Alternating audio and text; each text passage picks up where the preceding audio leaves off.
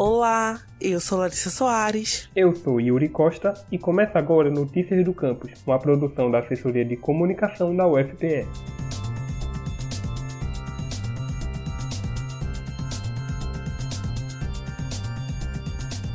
Esta semana é comemorado o Dia da Mulher. E pensando nisso, o Notícias do Campus traz para você uma série especial sobre mulheres na literatura.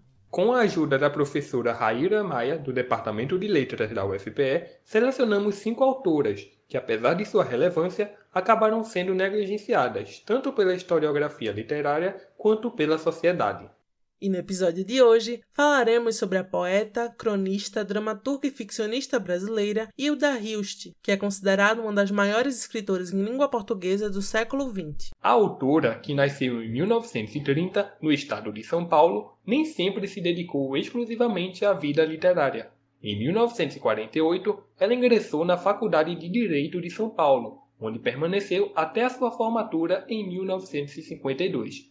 Só após dois anos trabalhando em um escritório de advocacia, ela percebeu que aquilo não era a sua vocação e decidiu se dedicar somente à literatura.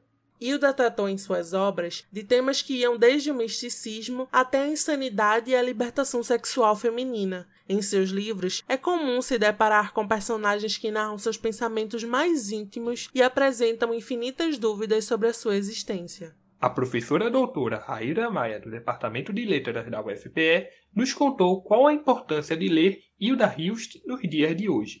Pensar então a importância de se ler ainda hoje a poesia de Hilda Hilst é, na verdade, pensar a importância da própria literatura, de se ler literatura ainda hoje. Na medida em que a literatura, tal qual também faz Hilda Hilst, é novidade que permanece novidade é essa força criativa e inventiva à época em que se produz, em que foi feita, mas a novidade que se lança à contemporaneidade. Devido à sua poética inovadora e enigmática, Hilda não caiu nas graças do grande público de sua época. Porém, isso não impediu que a autora fosse agraciada com diversos prêmios literários, entre eles o Prêmio Jabuti pelo conto Ruth Lunada, que narra a história de um amor proibido e que termina com a mensagem de um dos personagens principais dizendo: Até um dia, na noite ou na luz, não devo sobreviver a mim mesmo. Sabes por quê? Parodiando aquele outro, tudo que é humano me foi estranho.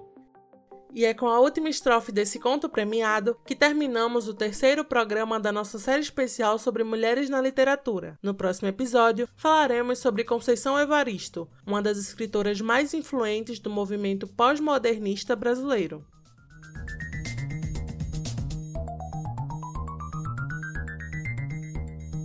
Esse foi o Notícias do Campus de hoje. Acompanhe tudo o que acontece na UFPE através do nosso site, ufpe.br/agência.